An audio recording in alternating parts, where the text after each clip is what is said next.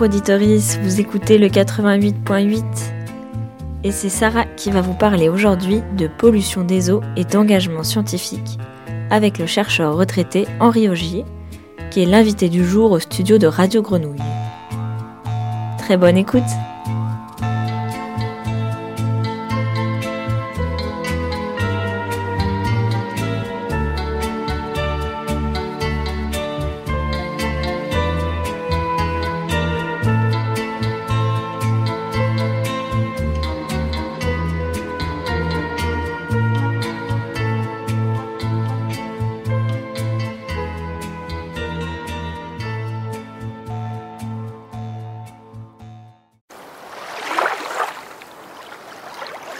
Henri Augier, vous êtes docteur d'État, maître de conférences honoraire à la faculté des sciences de Marseille-Lumini. Vous êtes professeur honoraire à l'École nationale des travaux publics de l'État. Vous avez longtemps dirigé un laboratoire spécialisé dans l'étude des nuisances. Vous étiez également responsable de l'enseignement de la molismologie, science des pollutions, à l'Université de la Méditerranée et expert consultant international sur les problèmes de pollution et de protection de la nature. Vous avez passé une grande partie de votre vie à étudier la mer et vous vous êtes engagé dans de nombreuses actions de sauvegarde de notre environnement. Au cours de certains conflits, vous avez même été surnommé l'ayatollah de l'environnement par des personnalités politiques régionales que vous gêniez. Ce qualificatif outrancier traduit bien votre détermination à dénoncer les pollueurs de tout poil et à œuvrer pour une meilleure qualité de vie. Vous avez écrit de nombreux ouvrages de vulgarisation scientifique consacrés aux dangers majeurs qui nous menacent, tels que le Livre noir de l'environnement publié en 2008 ou le Manuel pratique pour sauver la Terre, et c'est publié aux éditions Sang de la Terre, qui est un titre évocateur et plutôt porteur d'espoir. Et récemment, vous avez publié en 2019 le Livre noir des bouts rouges. En tant que président en titre de l'Union Calanque Littoral, vous avez toujours été à la pointe des combats pour la sauvegarde des calanques qui ont conduit à la création du parc national. Bonjour monsieur. Oui, bonjour. Pouvez-vous nous raconter euh, cette aventure de la création du parc national des calanques? Oui, il faut remonter à peu près un quart de siècle. Donc à cette époque, les calanques ont été menacées par la municipalité euh, qui voulait construire construire carrément dans, les calanques, même à, Sormiou, euh, faire une route euh, reliant Marseille à Cassis, enfin, donc euh, détruire une partie du milieu naturel d'une très grande valeur. Et par conséquent, on s'est alors constitué en, association Union Calanque Littorale, qui a donc un, quart de siècle d'existence. Et là, il s'est passé quelque chose d'extraordinaire, c'est que d'un coup, on a eu le ralliement euh, d'un nombre tellement important euh, de gens qu'on en était étonnés nous-mêmes. Cinq jours après la demande, euh, nous étions 500, et une semaine après, nous étions 600 000. 600 000 qui étaient là pour nous aider à dénoncer le, projet donc, de la mairie de l'époque. Et donc à partir de là, on a fait donc capoter ce, projet, et il nous a paru alors euh, à partir de cette expérience que les calanques n'étaient pas tellement protégées. Elles étaient euh, protégées par des arrêtés de peu d'importance. Et par conséquent, nous avons étudié quelle formule on pouvait appliquer euh, aux calanques. Et la meilleure formule, après de, nombreuses discussions, nous a paru que c'était un parc national.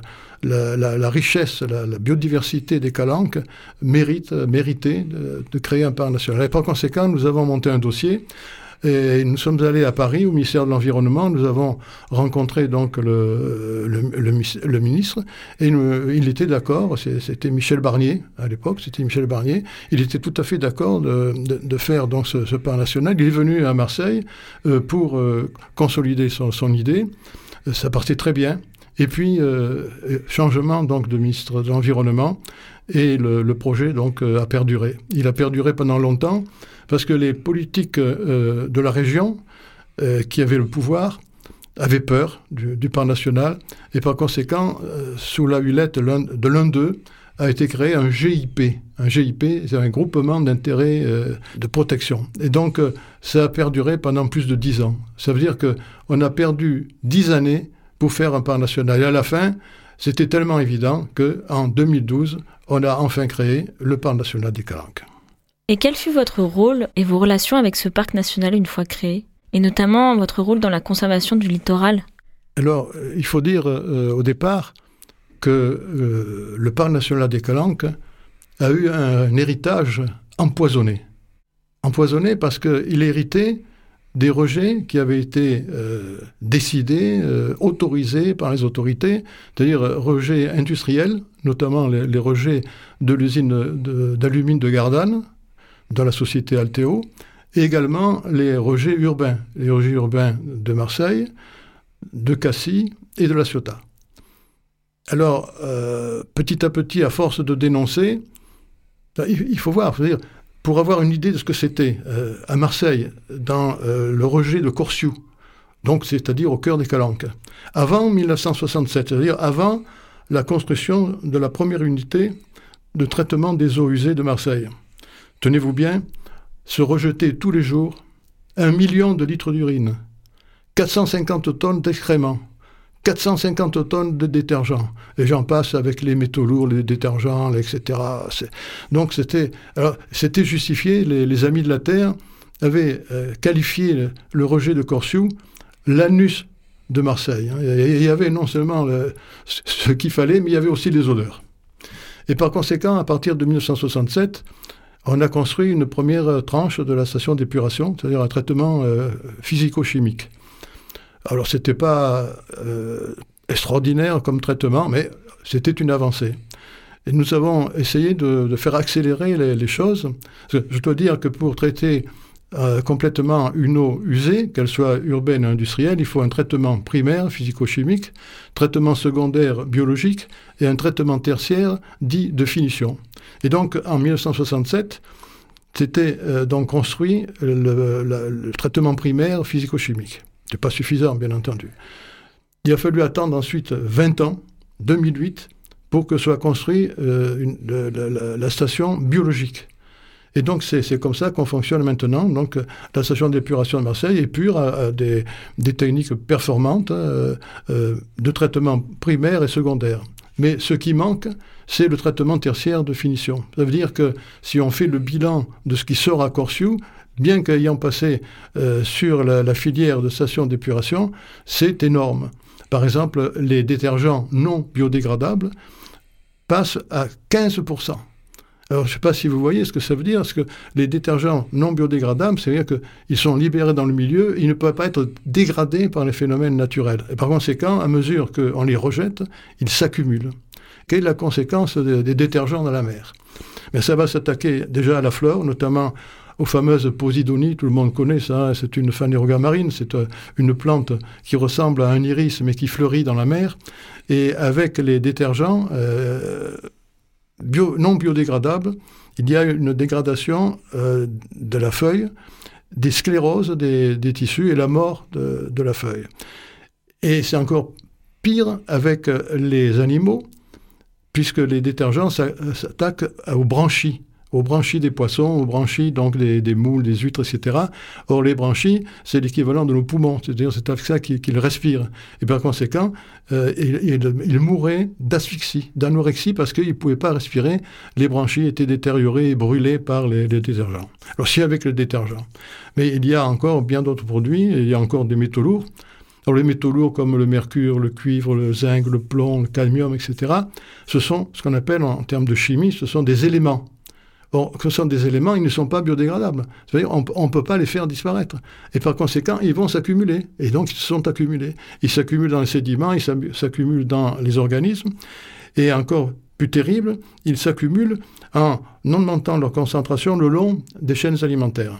Et en dehors de ça, il y a d'autres produits euh, qui posent d'énormes problèmes. Ce sont les dérivés pharmaceutiques, dérivés donc de traitements médicaux, et parmi ceux-là, les, les pilules euh, utilisées par, les femmes pour, euh, pour non-procréation. Et ça, donc, ça part par les, toilettes, dans tout le réseau, et ça, arrive à la, station d'épuration qui n'arrive pas à, tout éliminer, et ça va donc euh, dans la mer, dans, les calanques. Alors c'est un phénomène qui est, connu depuis longtemps aux États-Unis, et ça commence à être aussi le cas dans les calanques. Ça veut dire que ces hormones, qui sont des hormones femelles, sexuelle femelle provoque une féminisation des, poissons. Donc, vous voyez, à, côté donc, des, de l'équivalent des testicules, se développent des, ovaires à côté des, testicules. Ça, c'est très connu aux États-Unis, les grands lacs, etc. Et ça commence, ça commence dans les calanques. Et en France, euh, pour les territoires qui ne sont pas face à la mer, qui ne sont pas littoraux, ça part dans, dans les rivières et dans les fleuves?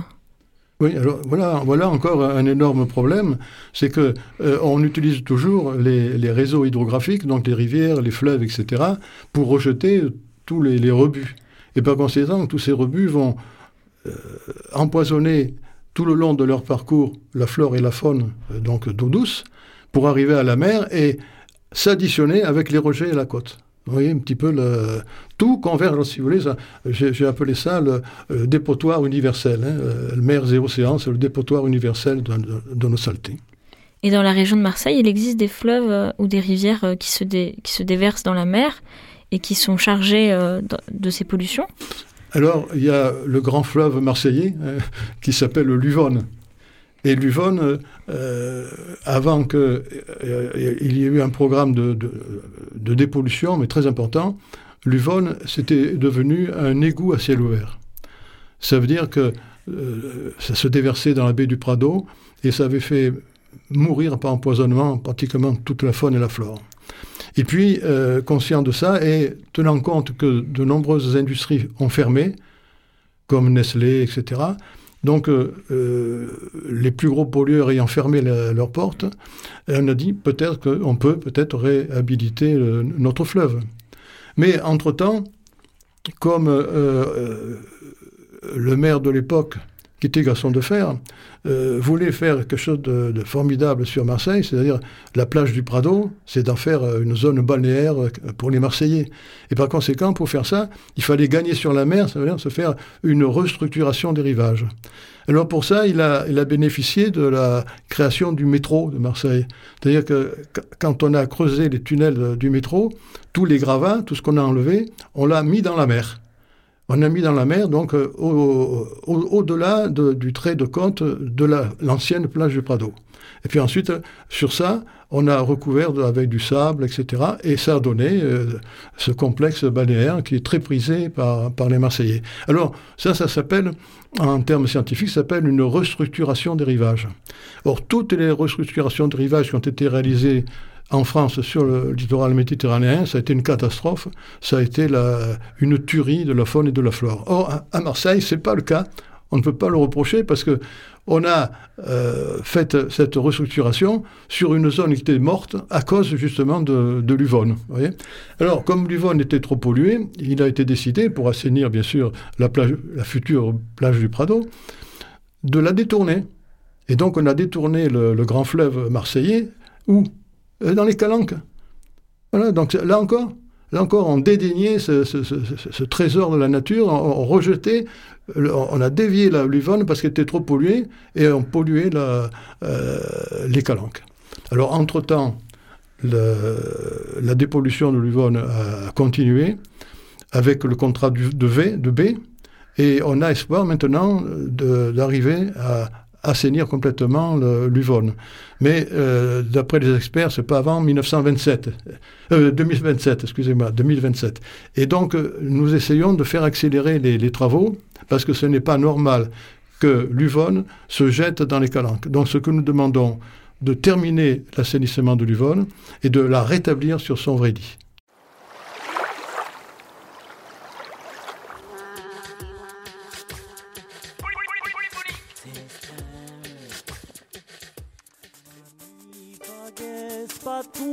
ma la figuro. Vaya mi perdanza natitituni e l'ariule, valja mi perdanza cauchi denari. Ma mi fa che spatumba la figura. Miami terdanza nati ti tu e la iuleu Miami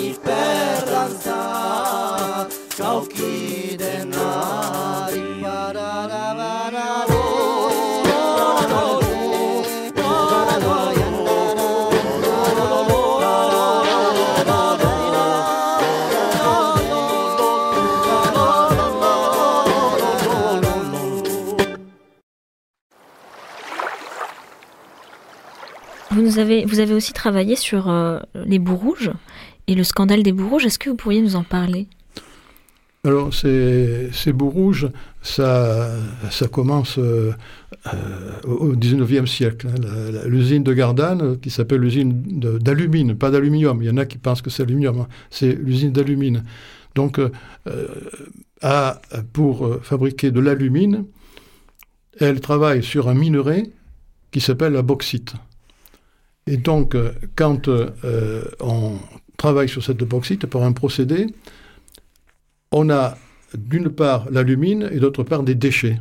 Ces déchets sont colorés par des oxydes de, fer rouge, et donc c'est pour ça qu'on a appelé ça les bouts rouges. C'est un déchet, quoi, hein, un déchet industriel. Alors pendant longtemps, l'industriel l'a mis tout autour de, de, l'usine, et puis ensuite il, a fait des dépôts à terre, ça s'appelle Manche-Gary, c'est du côté de Gardanne. Et puis en 1967, euh, il ne sait plus quoi faire de tout ça, et par conséquent, il a demandé l'autorisation de les rejeter en mer. Et donc, à l'époque, il y a eu une opposition très importante des, pêcheurs, des utilisateurs de la mer. Euh, il, y avait, Alain Bombard, le, navigateur qui, était contre ce rejet. Il y avait le roi du pastis, euh, euh, Ricard, je veux dire. Et malgré cette opposition, les scientifiques qui, avaient été interrogés avaient dit non, c'est pas toxique, on peut, le, on peut le rejeter. Et donc pendant presque 50 ans, on a rejeté les bouts rouges dans la mer. Et au niveau des calanques, c'est au, large de la baie de Cassis. Et maintenant, euh, on fait le bilan de tout ça. Ça représente 30 millions de tonnes de bouts rouges. Ça veut dire que ça s'étend depuis la hauteur de Toulon jusqu'à la hauteur du golfe de Fosse. Donc vous imaginez ces bouts rouges.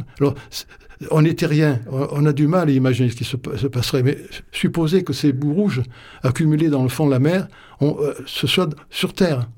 Ça veut dire que tout disparaîtrait sous la boue, sous les bouts rouges. Tout, tout Toulon, euh, hier, euh, Marseille, Cassis, La Ciotat, Bandol, tout ça serait complètement recouvert de, boue.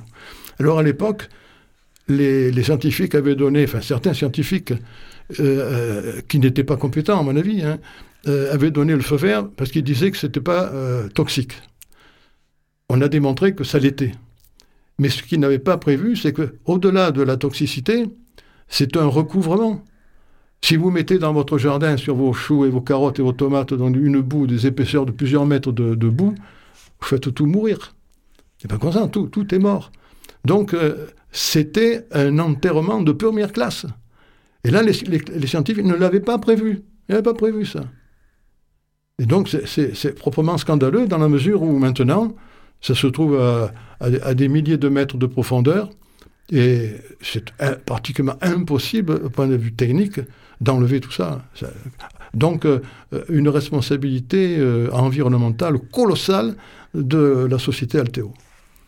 Et aujourd'hui, euh, il n'y a plus de déversement des bouts rouges Alors, face à la réprobation générale, à la réprobation de tous les utilisateurs de la mer, l'industriel Alteo a promis que les rejets s'arrêteraient le 31 décembre 2015.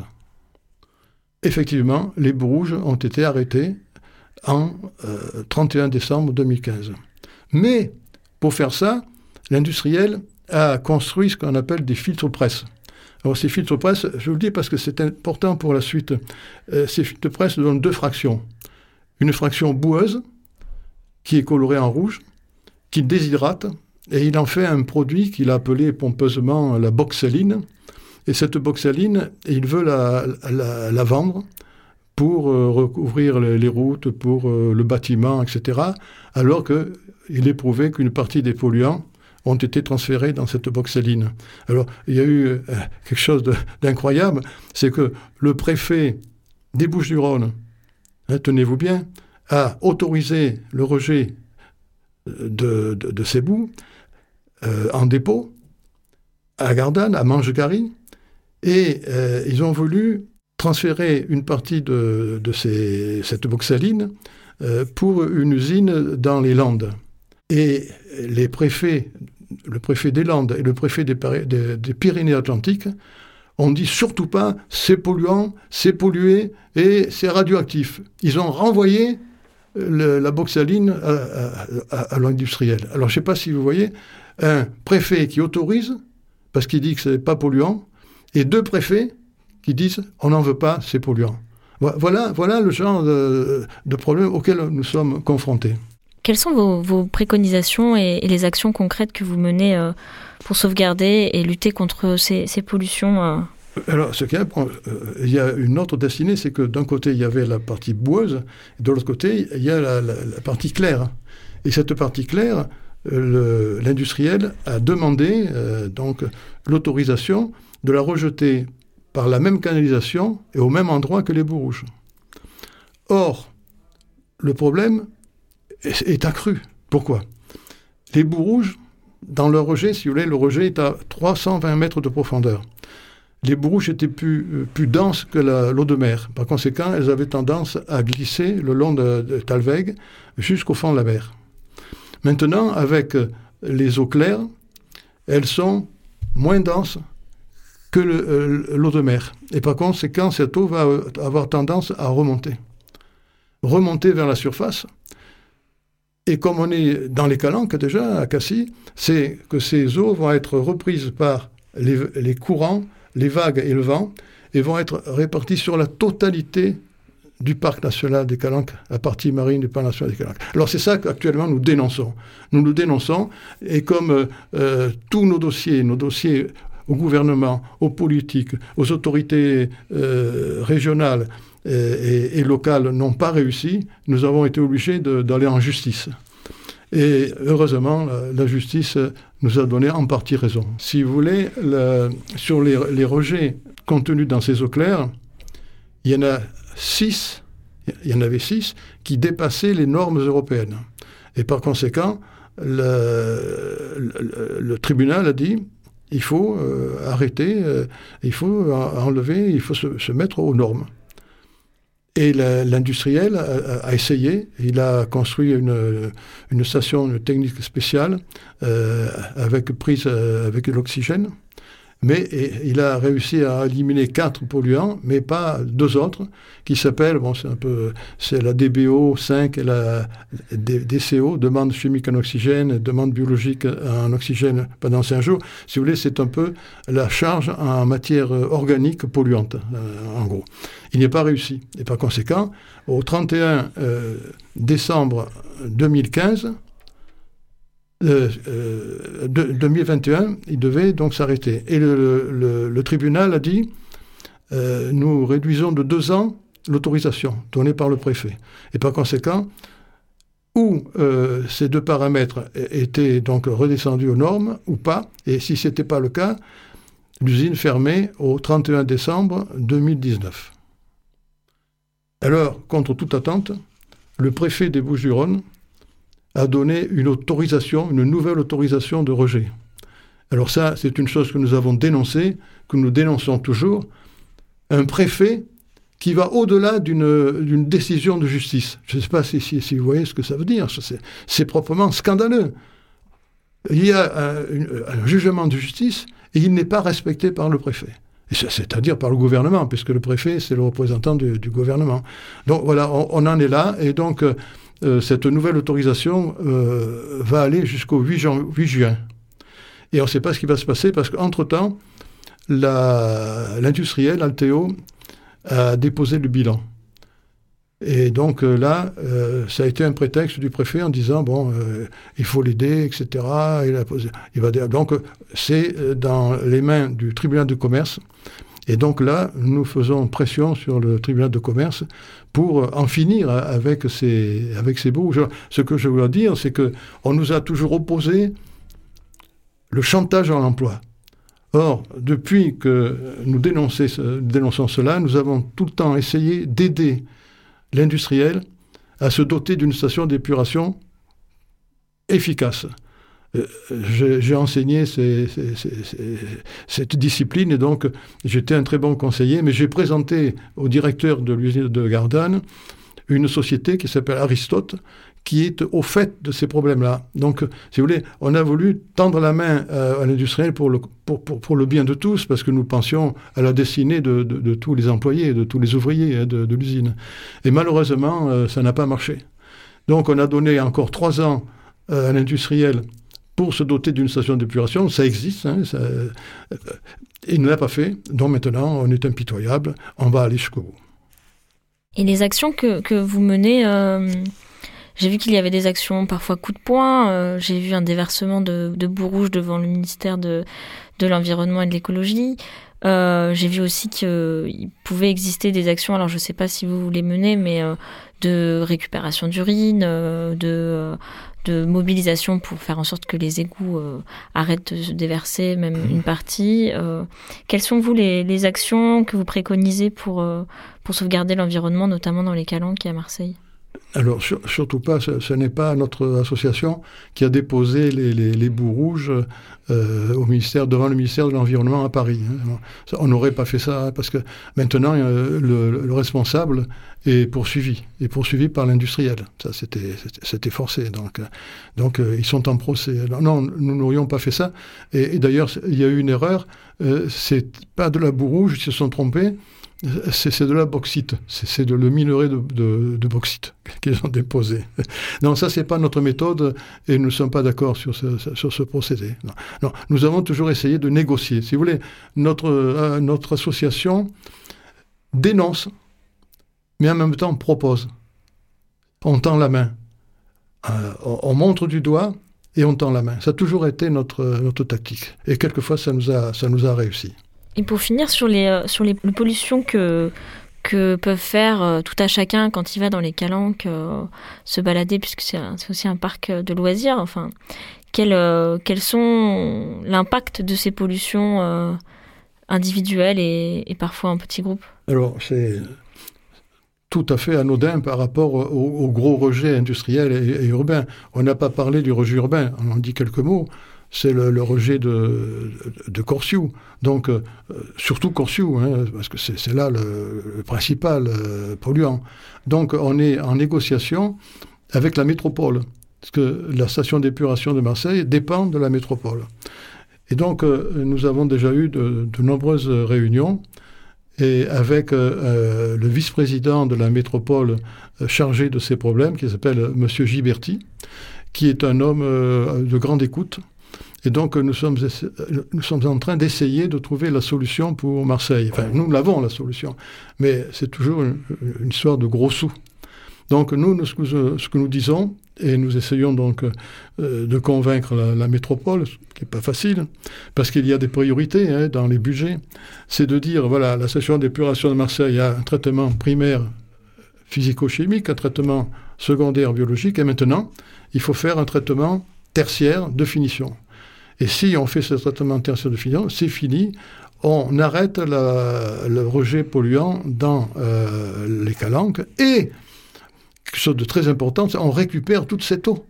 Toute cette eau, si elle est épurée, va pouvoir être utilisée. C'est des quantités phénoménales. Et surtout, à, à, une époque où se fait jour donc une raréfaction de l'eau liée au changement climatique. Donc voyez l'intérêt de, construire cette euh, troisième technique de, de dépollution. Bien sûr, ça a un coût et il faut trouver un terrain.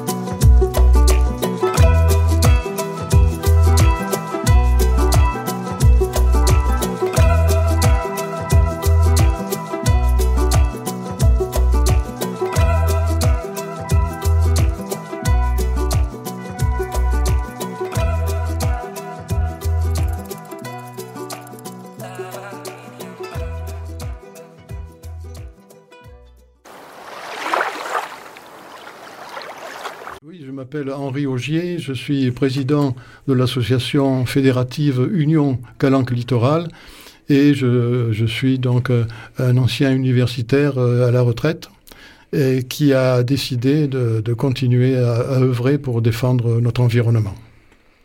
Quels sont les projets que vous, meniez, euh, vous menez dans les Calanques? Alors, il y a des, des projets donc de d'essayer de sensibiliser les gens par la culture.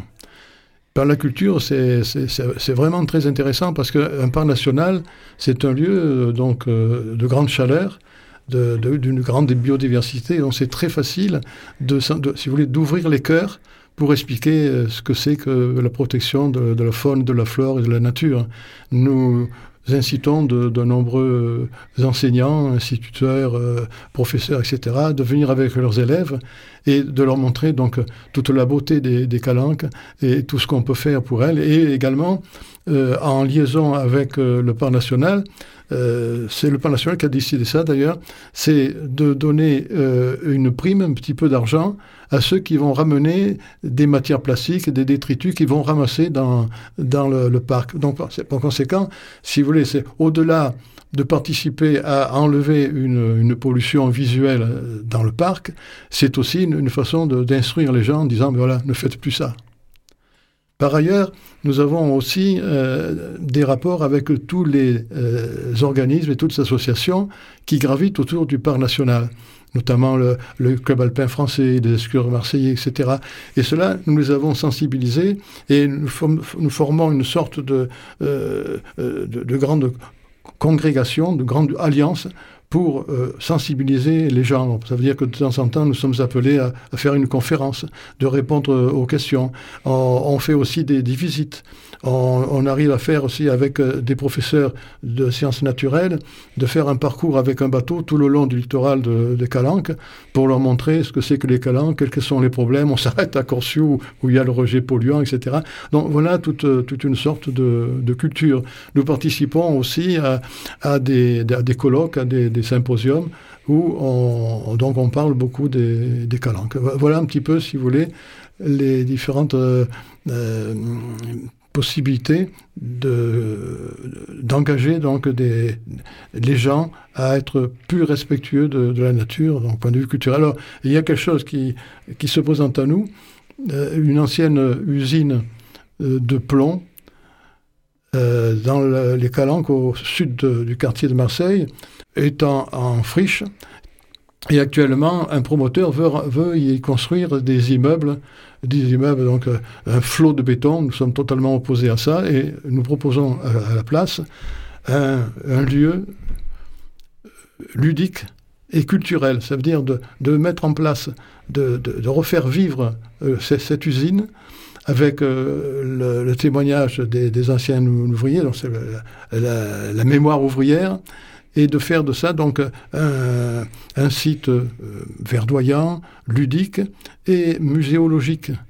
Donc pour euh, montrer ce qu'on faisait à, Marseille, il y a par exemple des témoins de, ce que faisaient les industriels à l'époque, c'est-à-dire les, cheminées rampantes.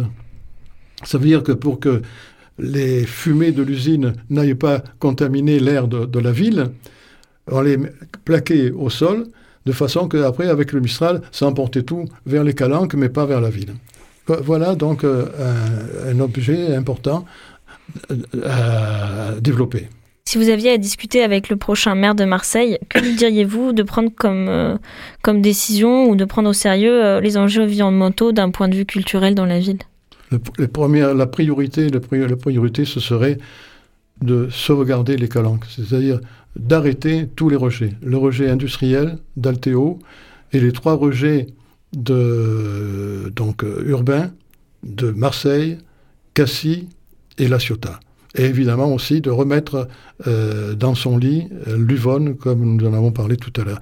Donc voilà les, objectifs importants. Et c'est certain qu'il faudrait aussi essayer de, de faire comprendre aux Marseillais qu'il faut changer nos habitudes. Marseille, c'est une des villes les plus polluées de France. Je parle du point de vue pollution atmosphérique. Euh, on a toujours misé sur le tout voiture, tout véhicule. Donc il faut arrêter cela, il faut privilégier les euh, transports en commun et privilégier aussi tous les déplacements, surtout pour la jeunesse, avec euh, donc ben, les, trottinettes, les, monoroues, les, etc. donc les vélos, etc. Et faire des pistes justement spéciales pour que ce ne soit pas dangereux. Voilà. Et alors surtout privilégier les transports en commun à la place donc des voitures. Et ces transports en commun, il faudrait qu'ils soient électriques électrique, mais avec l'électricité produite par des énergies renouvelables. Merci beaucoup, monsieur, d'être venu ici à Radio Grenouille. je, vous remercie de nous avoir invités et de nous avoir donné la possibilité de, euh, de nous exprimer sur ces sujets.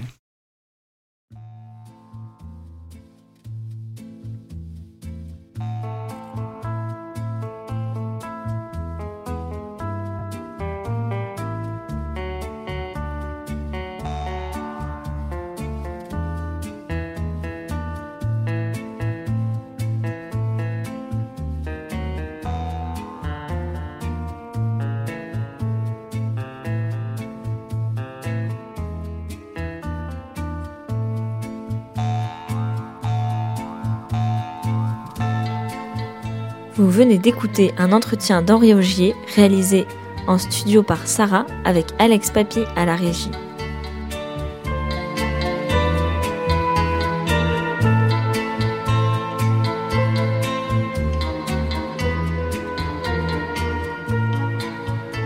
Durant cette émission, vous avez écouté un extrait de Polyphonic System avec la chanson Kesako, un extrait de Yeman avec le morceau Mini Yamba et enfin un extrait du clan des Siciliens d'Ennio Morricone. Merci de votre écoute. À très vite sur le 88.8